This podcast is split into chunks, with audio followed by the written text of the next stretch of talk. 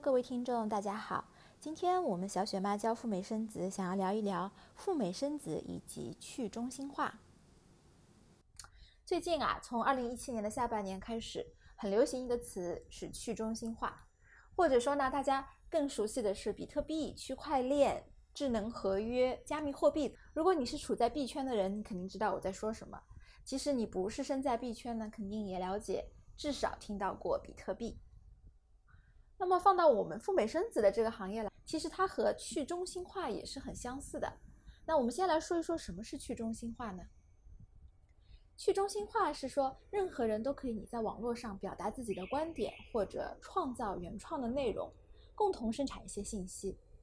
就拿我们比较熟悉的例子来举吧。在我的记忆当中，我们从小就开始学习语文，每一个小学生都要背上一本又厚又重的新华大词典。在那个时候，新华大词典就是权威的象征。现在我们是如何学习的呢？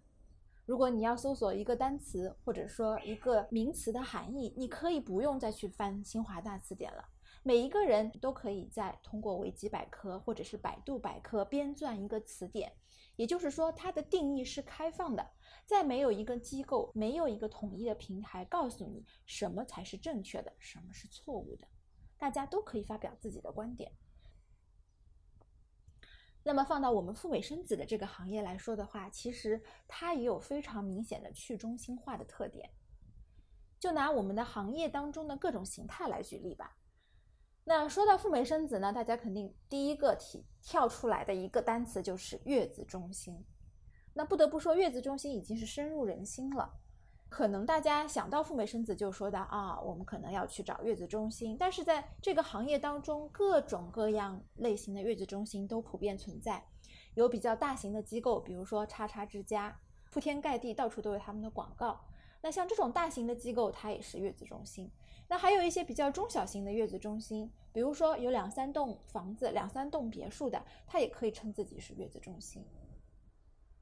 还有一些形态的话，比如说民宿，你跟你的房东住在一起，房东给你提供一些基本的出行啊、住宿啊，还有餐饮啊这样的一些服务。那么还有一些比较灵活的形态呢，比如说你可以住在美国的亲戚或者是朋友家里。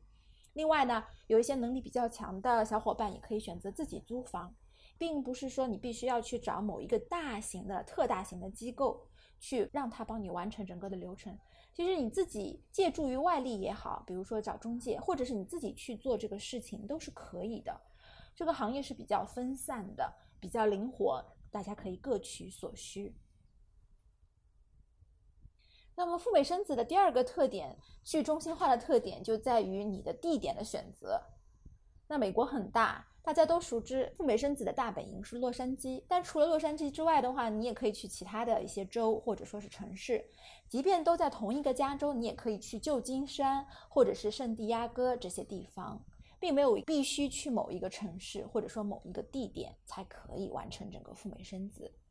那很多朋友也可以选择，比如说去西雅图、去纽约或者是华盛顿都可以，只要有一个医生。可以执业，只要有一个医院愿意为你呃分娩提供相关的服务，你都可以去那里。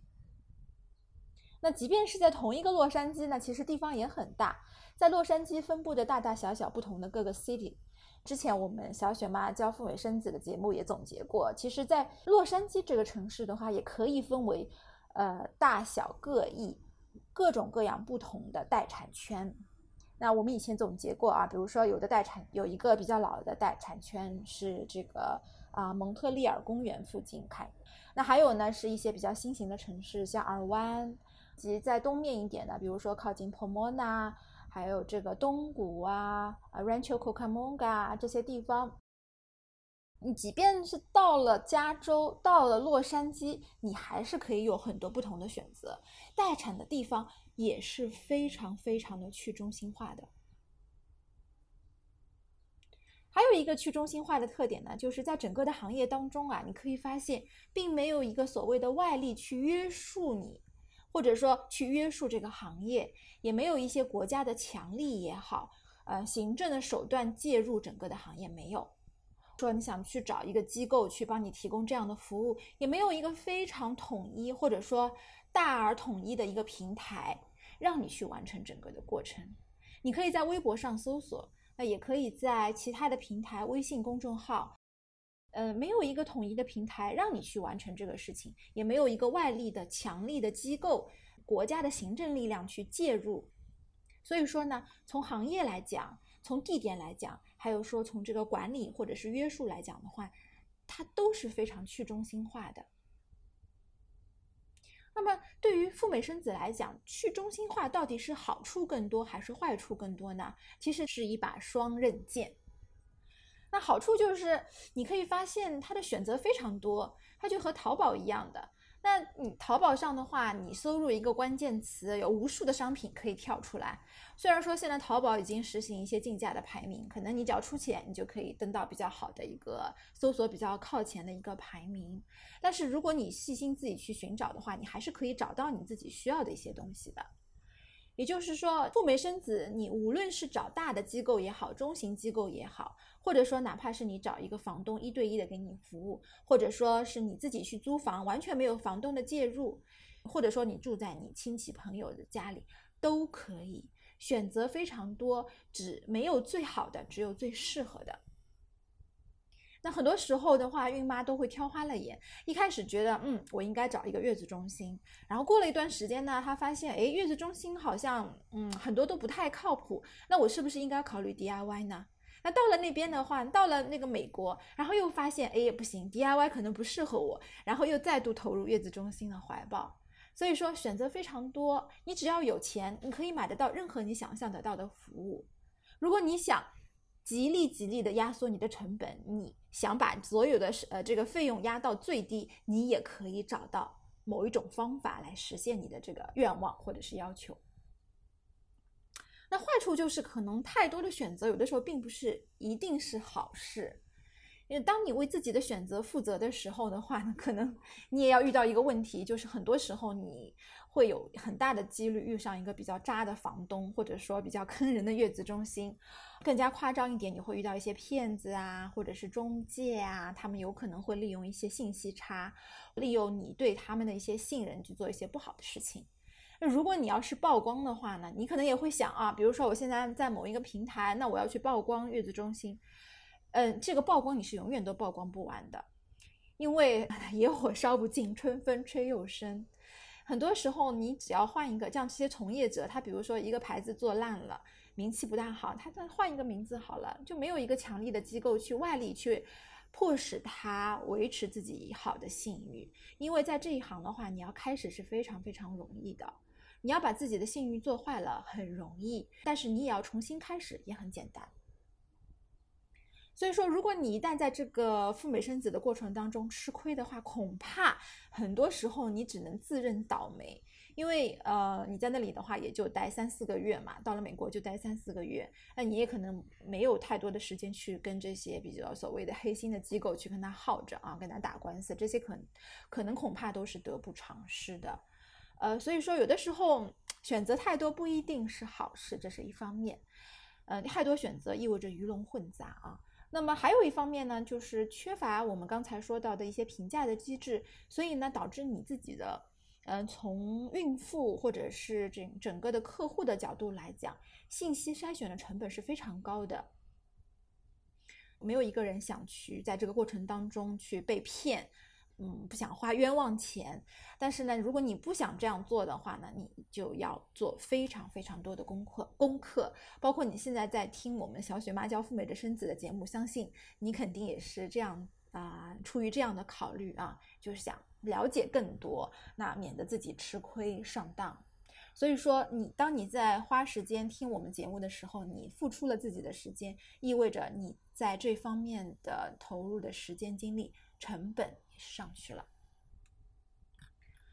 那我们今天讲了讲去中心化的赴美生子啊，那因为整个的这个行业的形态，嗯，现在整个的一个大的趋势就是去中心化。在这个过程当中呢，你可能没有办法说去规避掉啊所有的风险，有可能你在这个地方你避开了某一个坑，但是有可能另外一个地方你没有。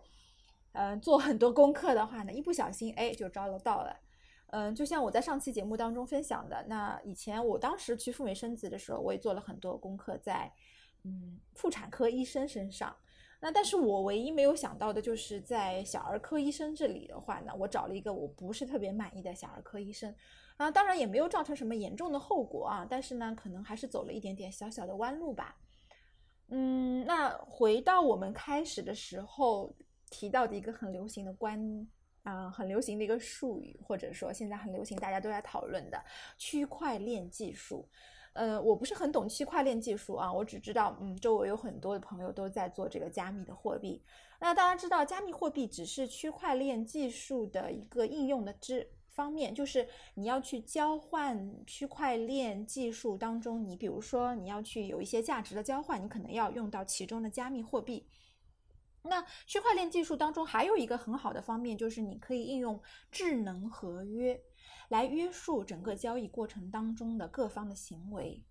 将来的话呢，可能就是在可预见的两到三年之内，有可能，呃，我们这个赴美生子的行业会有一些变革发生，可能会有比较前瞻性的这个机构会投入，会运用这个加密货币，运用区块链技术和我们的赴美生子结合起来，整个的行业还存在，美国没有把赴美生子这个事情给它。嗯，关上大门的话呢，我觉得这个是一个非常非常好的前景。那如果有某一个嗯行业内部的这个嗯小伙伴正在听这期节目的话，哎，你可以考虑一下区块链技术和赴美生子的一个结合和运用。那相信这个将来的话呢，会大大有利于我们整个行业的发展，约束房东还有客户双方的行为，然后来达到一个双赢。其实赴美生子整个的过程并不非常复杂。当你在这个智能合约当中把这些你的一些呃合约的履行的一些要素都输入进去的话，